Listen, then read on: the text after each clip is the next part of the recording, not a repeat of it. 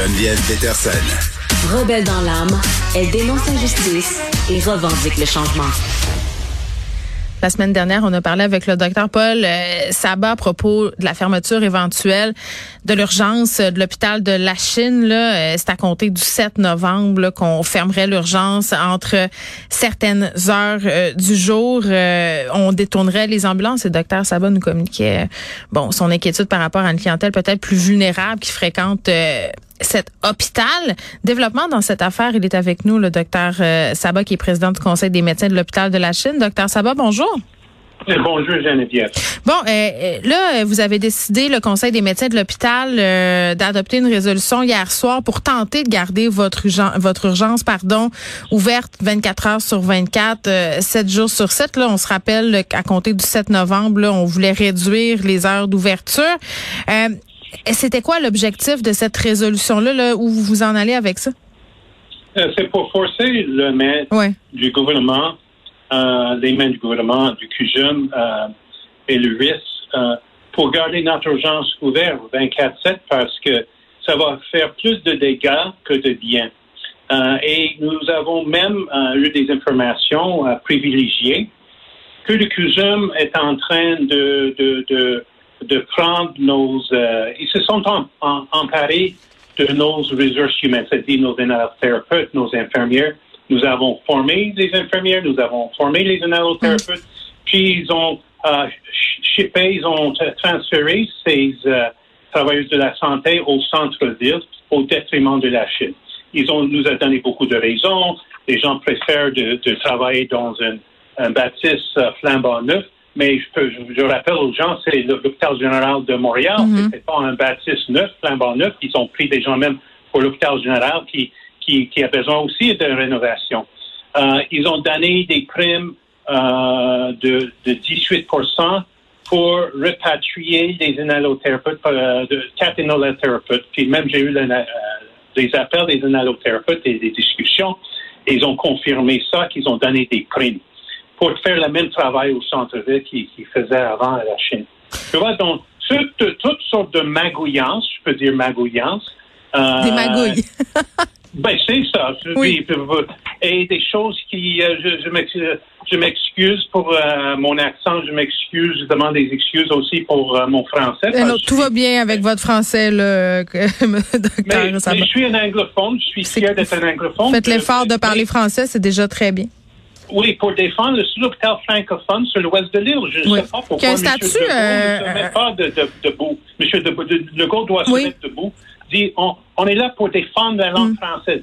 défendre la langue française, défendre les, les, défavorisés francophones. C'est pas juste des gens qui sont riches, qui ont de l'argent qu'il faut défendre. Il faut défendre tous les francophones, mm. mais des, des francophones défavorisés, défavorisés parce qu'on euh, on est dans un coin où il y a beaucoup de des gens défavorisés à la Chine. Puis vous, vous précisez d'ailleurs euh, dans le document là, que j'ai entre les mains euh, avec vos résolutions là, que l'Assemblée nationale a octroyé, euh, voté à l'unanimité en fin de compte la garantie du maintien de tous les services de l'hôpital de la Chine, y compris les soins intensifs. Ça, ça, date de 2007. L'hôpital qui a un statut unique là, dans l'ouest de l'île de Montréal, ça aussi, ça a été convenu par l'Assemblée nationale. Vous parlez des primes, là, vous dites nous, on voudrait aussi qu'on ait des primes. puis vous, vous puis c'est un truc qui est super préoccupant dans votre document, euh, docteur Sabat. On, dit que le CUSUM veut éliminer complètement les lits de soins intensifs, euh, puis que ça va finalement être plus qu'une mesure temporaire. Vous, vous avez peur que ça devienne une mesure à long terme parce que vous l'avez déjà essayé là, dans le coin de Noël de faire ça, puis là, c'est juste la reconduction de toute cette histoire-là.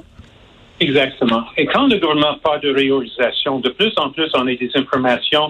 Ils sont en train de démanteler les hôpitaux, des services partout au Québec. On appelle ça réorganisation. C'est comme mm. une grande compagnie qui achète un petit, puis il, le ferme, puis il prend tous les ressources euh, du petit Ils sont en train de scraper la Chine. Même s'ils nient ça, mais on va avoir 200 millions de dollars euh, de rénovation. Mais est-ce qu'on va, est-ce que le gouvernement va investir 200 millions de dollars dans un hôpital qui est quasiment vide? Parce que ça crée un, boule de neige, un effet boule de neige quand euh, des infirmières quittent quand les, oh oui, quand l'urgence est, est moitié, fermée, ça va créer un exode des autres travailleurs de la santé. Vous avez raison de le souligner, là, où sont M. Legault, euh, qui défend le français, qui, qui bon, euh, si on veut, se prononce régulièrement sur les problèmes de notre système de santé, l'importance de garantir des soins, peu importe où on se trouve, des soins pour tout le monde, accessibles à tous. Sont M. Legault, Christian Dubé, quand c'est le temps de défendre les gens, les patients du quartier où se situe l'hôpital de la Chine. Est-ce que est-ce que vous avez eu une réponse du gouvernement du CUSUM? Mais la seule chose qu'on a comme réponse, la dernière fois, ils ont, euh, au lieu de fermer à 3h30, ils vont fermer à 7h30. C'est des petits miettes qu'ils nous donnent euh, parce que ça ne change pas grand-chose. Ça devient plutôt qu'un casse-croûte, ça devient une boutique. Euh, mais c'est parce que les heures sont plus élargies. Mais quand même, quand les gens arrivent, c'est pas l'infirmier qui va décider qu'on va se soigner ils font des, triages, mais s'il n'y a personne pour, pour, pour soigner, puis il n'y a pas de soins intensifs, hmm. s'il n'y a pas grand-chose euh, dans la boîte, euh, est-ce qu'on va mettre des gens, s'il n'y a pas une ambulance, on va les mettre dans un taxi, un Uber?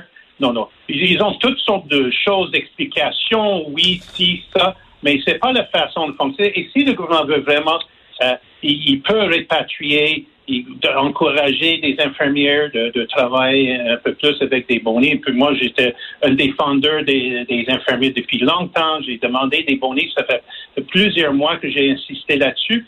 Et euh, aussi des inhalothérapeutes. Mm. Et au, au pire aller, Demandez le militaire.